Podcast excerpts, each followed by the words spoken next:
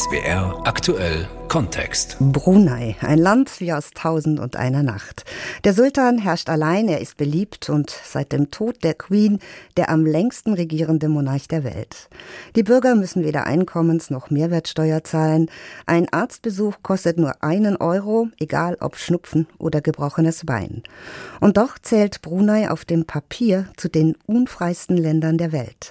Es gilt das islamische Recht, die Scharia, Alkohol und Rauchen sind verboten und bei Homosexualität, Mord oder Ehebruch droht die Todesstrafe. Doch was davon wird auch tatsächlich umgesetzt? Jennifer Johnston hat das Sultanat bereist und gibt seltene Einblicke in das weitgehend unbekannte Land. Du gehst zu einem Mädchen und fragst, willst du mich heiraten? Wenn sie Nein sagt, fragst du einfach ihre Freundin. Der Comedian Seinal Bostermann steht auf einer kleinen Bühne in Bruneis Hauptstadt, gibt Dating-Tipps seiner Oma zum Besten. Du fragst einfach 100 Mädchen. Eine wird sagen, vielleicht, und die heiratest du. Ist das wie Opa dich erobert hat, Oma? Sie sagt, ach nein, das ist wie ich deinen Opa erobert habe. Seinal Bostermann ist 35 und Single. Seine Oma freut das nicht, sagt er. Brunei ist ein streng muslimisches Land. Viele Paare heiraten hier früh, schon aus moralischen Gründen. Sex vor der Ehe ist verboten. Nach dem Scharia-Recht droht theoretisch die Steinigung. Die Comedy-Szene im Sultanat Brunei ist noch sehr jung und anders als in anderen Ländern. Hier darf man nicht über alles Witze machen, erklärt Comedian Seinal. Wenn du in Brunei in der Öffentlichkeit auftreten willst, musst du dein Material einreichen und der Zensurbehörde vorspielen. Du kannst nicht über Politik oder Religion Witze machen, kein Sex, nichts über die Familie des Sultans. Sie haben eine Liste. Einen Monat vor der Show setzen wir uns dann mit der Zensurbehörde zusammen, mitten am Tag, in einem Raum, der nicht für Comedy gemacht ist. Eine Person von der Polizei ist dabei, eine Person von der Zensurbehörde, einige vom Religionsministerium. Die Runde begutachtet nicht nur Comedy-Shows in Brunei, sondern liest auch alle Bücher, schaut Filme oder Schulaufführungen an. Die roten Linien, die Staatsreligion Islam und der Sultan. Der Sultan heißt Hassan al-Bolkiah, ist 76 Jahre alt und seit dem Tod der britischen Queen der am längsten regierende Monarch der Welt.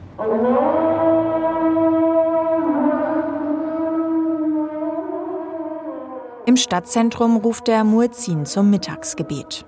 Der Comedian Seinal war 2014 gerade auf einem Comedy-Festival in Australien. Da ging die Nachricht um die Welt, dass der Sultan das islamische Recht der Scharia in Brunei verschärft. Sex vor der Ehe, Abtreibung oder Ehebruch verboten. Seinals Show sofort ausverkauft. Alle wollten wissen, was in Brunei los ist. Ich musste noch schnell neue Show-Einlagen schreiben und Gesetze erklären, die ich selbst noch nicht kannte. Es war ein Schock für die meisten Bruneier. Doch seitdem ist nichts passiert. Es ist eher wie eine große Axt, die über den Betroffenen schwebt. Jeder kann sie sehen, aber keiner weiß, wann sie runtergeht. And they don't know they can see it everyone can see it but they don't know whether it'll ever come down Seit 2019 droht Homosexuellen auf dem Papier sogar der Tod durch Steinigung. Dieben kann die Hand, Wiederholungstätern der Fuß abgetrennt werden. Die Einführung dieser scharfen Scharia-Gesetze sorgte für große internationale Aufregung. Uh, well, you, you because it's, it's, it's really it's hard for me to explain. It's a small, a very small country, about 450,000 people. Prominente wie George Clooney und Elton John riefen wie in dieser amerikanischen Talkshow zum Boykott internationaler Hotels des Sultans auf. In den USA, London oder Paris. Es war ein großer weltweiter Aufruhr für bisher nichts. So sagt Seinal. Einige, auch Bekannte von ihm, hätten damals das Land verlassen, weil sie Angst um ihr Leben hatten. Besonders für Menschen aus der LGBTQI-Plus-Community ist das Leben mit den Scharia-Gesetzen schwieriger geworden. Wie für Mohammed, Siti und Anouk. In Wirklichkeit heißen die drei anders. Wir treffen uns in einem geschlossenen Einkaufszentrum, um unbeobachtet zu sein. Die Stöckelschuhe von Anouk hallen durch den leeren Gang. Sie ist transsexuell. Als sie sich geoutet hat, hat ihre Familie sie rausgeworfen. Zu ihrem Schutz haben wir ihre Stimme verfremdet. Mein Vater hat mir geschrieben und mir ein Ultimatum gesetzt. Er hat das Wort Sula benutzt. Das bedeutet, ich stoße ein Messer in dich, spieße dich auf. Dann, wenn sie sich nicht schnell wieder als Mann kleidet und entsprechend verhält, erzählt sie, während sie den Arm ihres Freundes Mohammed umfasst. Sie leben jetzt in einer WG. Ungewöhnlich in Brunei, wo viele Kinder lange bei ihren Eltern wohnen, manche sogar noch, wenn sie verheiratet sind. Familie hat in Brunei einen sehr hohen Stellenwert. Letztes Jahr wurde ich verhaftet, weil ich so getan habe, als ob ich eine Frau sei. Erzählt Anouk, die mit kurzem Rock, Top und Blazer auf einer Bank im Einkaufszentrum sitzt. Mehr sei aber nicht passiert. Sie musste eine Geldstrafe zahlen und beteuern, dass sie sich bessern würde, dann durfte sie gehen. Es hieß, entweder du zahlst 1000 Dollar innerhalb von zwei Stunden oder du gehst 40 Tage in Haft. Dafür, dass ich ich selbst bin. Sie sagt, bis zu ihrem Coming-out habe sie den Traum eines jeden Bruneiers gelebt. Privilegiert, mit vermögenden Eltern, einem großen Haus, Besuch der besten Schulen mit besten Abschlüssen.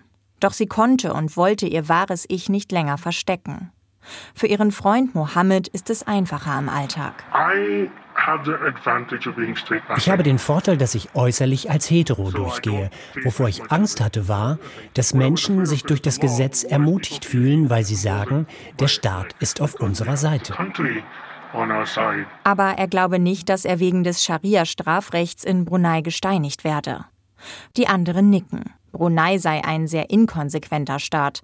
Auf dem Papier gebe es drakonische Strafen. Umgesetzt würden sie allerdings selten bis gar nicht. Sie dienten eher der Abschreckung. Die Hürde, verurteilt zu werden, ist sehr hoch. Du brauchst vier Zeugen, die religiös, moralisch fehlerfrei sind. Im Prinzip unmöglich. Zudem hat der Sultan kurz nach Einführung der Scharia-Gesetze betont, dass das Moratorium auf die Todesstrafe weiter Bestand hat. Faktisch wurde die Todesstrafe in Brunei seit Jahrzehnten nicht mehr angewandt. City beruhigt das nur zum Teil. Theoretisch könne das Moratorium jederzeit aufgehoben werden. Sie ist lesbisch. Die Angst ist immer noch da. Sie ist gleich groß wie damals, denn die Bedrohung, die Unsicherheit ist immer noch da.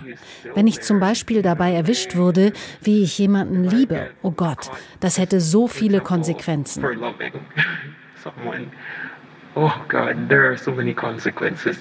Sie würde ihre Arbeit verlieren, ihre Zukunft, Freunde. Clubs, Bars, ein Nachtleben gibt es in Brunei nicht. Die LGBTQI-Plus-Community organisiert daher regelmäßig private Hauspartys. Der Ort wird erst kurz vorher bekannt gegeben. Die Runde achtet sehr genau darauf, wen sie zu diesen Partys einlädt. Denn es gebe viele Spitzel, sagt Mohammed, die solche Partys melden. Sein Vater arbeitet für die Regierung und habe ihn schon mehrfach gewarnt, dass er beobachtet wird. I've been told a few times by family, friends that mir wurde bereits ein paar Mal von Freunden und Familie gesagt, dass ich auf der Beobachtungsliste stehe, vom Religionsministerium und Innenministerium. Sein Vater hat das Scharia-Gesetz mitentworfen. Mohammed denkt, dass er weiß, dass er queer ist. Sie haben aber noch nie darüber gesprochen. Auf den Hauspartys fließt Alkohol, es wird geraucht, einige nehmen Drogen. Gesetzesverstöße für die Schläge mit dem Stock drohen. Mohammed wurde in seiner Schulzeit mehrfach gezeigt, wie so etwas abläuft. Sie zeigen es dir an einer Sandsackfigur und sie zeigen dir Bilder, wie die Haut aussieht. Es war sehr anschaulich. Abgeschreckt hat es ihn nicht. Trotz aller Schwierigkeiten und dem Stress, ständig seine wahre Identität verbergen zu müssen, will Mohammed in Brunei bleiben. Like, um,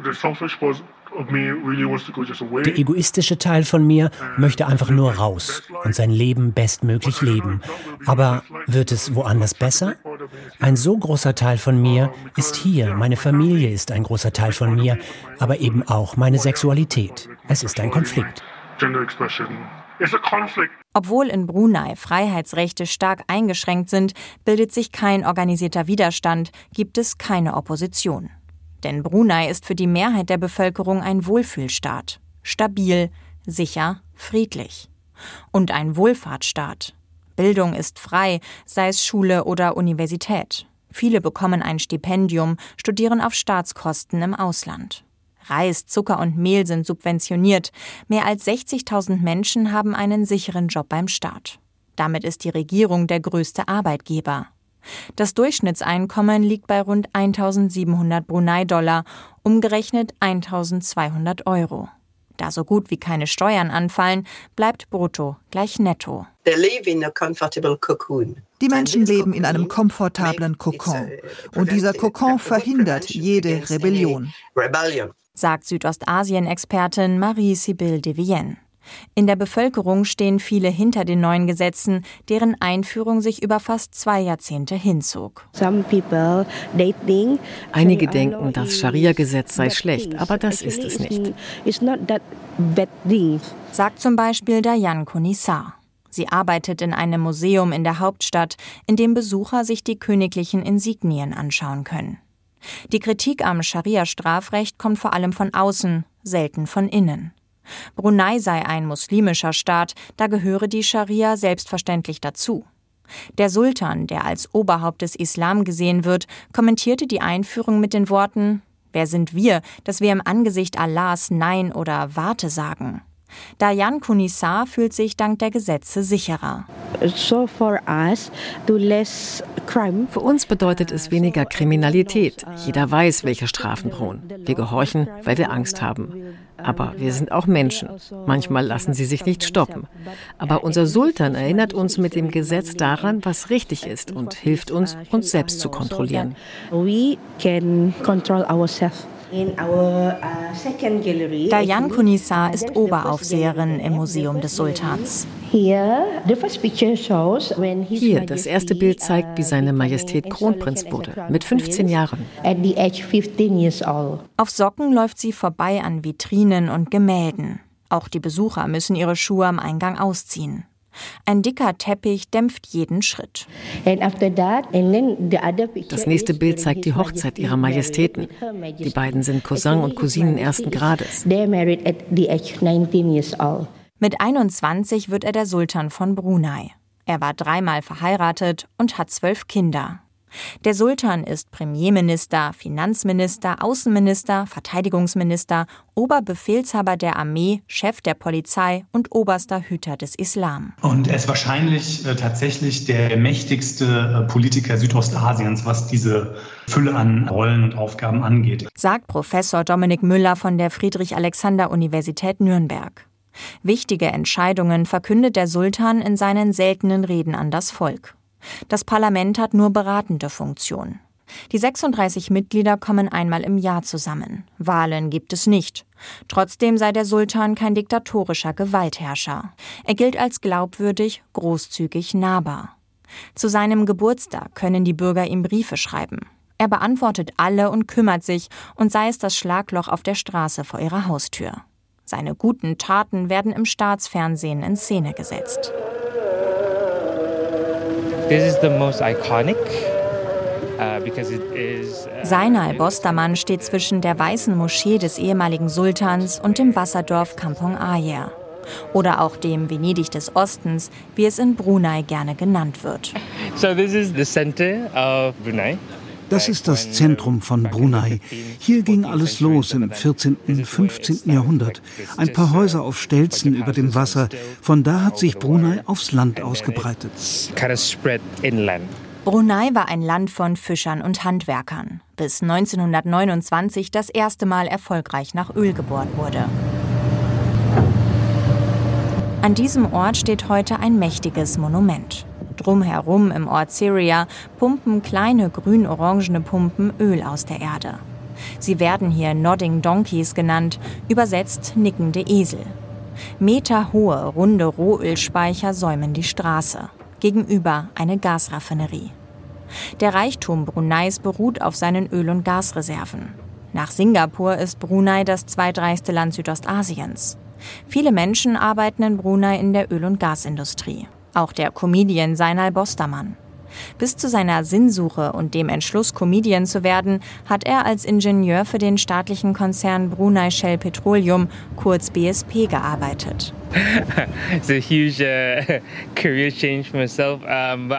Ein großer Wendepunkt in meiner Karriere.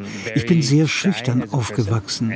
Dann habe ich die Comedy-Szene kennengelernt. Das hat Spaß gemacht. Ich konnte Menschen zum Lachen bringen. Mein Job als Ingenieur hat mich nicht voll erfüllt. Ich hatte das Gefühl, das ist so ein großes Unternehmen, da zähle ich nichts. Ich war nur eine sehr kleine Schraube in einer sehr großen Maschine. Der Öl- und Gassektor macht gut 50 Prozent des Bruttoinlandsprodukts von Brunei aus. Die Haupteinnahmequelle des Landes ist der Export von Öl und Gas. Genug Geld, um damit einen umfangreichen Wohlfahrtsstaat zu finanzieren. Seinal zahlt weder Einkommens- noch Mehrwertsteuer. Für einen Arztbesuch muss er nur einen Dollar auf den Tisch legen, egal ob der Arzt einen Schnupfen behandelt oder ein gebrochenes Bein. Ein Liter Diesel kostet umgerechnet 37 Cent und ist damit günstiger als ein Liter Wasser. Doch die Öl- und Gasquellen und damit der Ursprung des Reichtums sind endlich, sagt Geologe Bong Po-Yuk. Brunei müsse seine Wirtschaft diversifizieren. Festgehalten ist das in der sogenannten Vision 2035. Tatsächlich setzt das Land inzwischen auch auf erneuerbare Energien wie Solar. Neue Start-ups, die Produktion von Methanol und Düngemitteln, letzteres in Zusammenarbeit mit ThyssenKrupp und den Tourismus. Bisher haben nur wenige Touristen Brunei als Reiseziel im Kopf. Andere schrecken die strikten Scharia-Gesetze ab, die meisten Regeln gelten auch für Nichtmuslime. Dabei werden viele Regeln im Alltag nicht gelebt. Wer weiß wo, der bekommt Alkohol und Zigaretten. Brunei weicht vom Klischee eines Scharia-Staates ab. Frauen dürfen Auto fahren, Sport machen zur Universität. Sie machen rund 40 Prozent der Arbeitskräfte des Landes aus, sind Richterinnen, Staatsanwältinnen, haben verantwortliche Positionen in Ministerien. Jeden Sonntagmorgen wird die Innenstadt für Fahrradfahrer, Jogger oder Inlineskater gesperrt. Die sonst so ruhige Hauptstadt Banda Seri Bhagawan wird für ein paar Stunden lebendig. Frauen auf Rennrädern mit Kopftuch unter dem Helm bahnen sich ihren Weg durch die Menge. Andere, vor allem nicht-muslimische Frauen, tragen ihre Haare offen, kurze Hosen, Leggings oder sogar bauchfreie Tops. Dafür gibt es kritische Blicke, aber niemand greift sie deswegen an, sagt Comedian Seinal. It is encouraged in Islam. Im Islam wird erwartet, dass du ein Kopftuch trägst, aber nicht jede Frau tut es. Und wenn nicht, gibt es keine Strafverfolgung. Es kommt niemand im Van vorbei und ruft, setz dein Kopftuch auf. Wir haben keinen Polizeistaat, wo das per Gesetz vorgeschrieben wird. Nur wer für die Regierung arbeite, müsse zwingend ein Kopftuch tragen. Aber in dem Moment, wo du zum Parkplatz gehst, ist es deine Entscheidung. Ein Beispiel, das exemplarisch für das Leben in Brunei steht. Im Privaten ist vieles möglich, was in der Öffentlichkeit unter Strafe steht. Das war der SWR aktuell Kontext Brunei, das unbekannte Sultanat in Südostasien von Jennifer Johnston.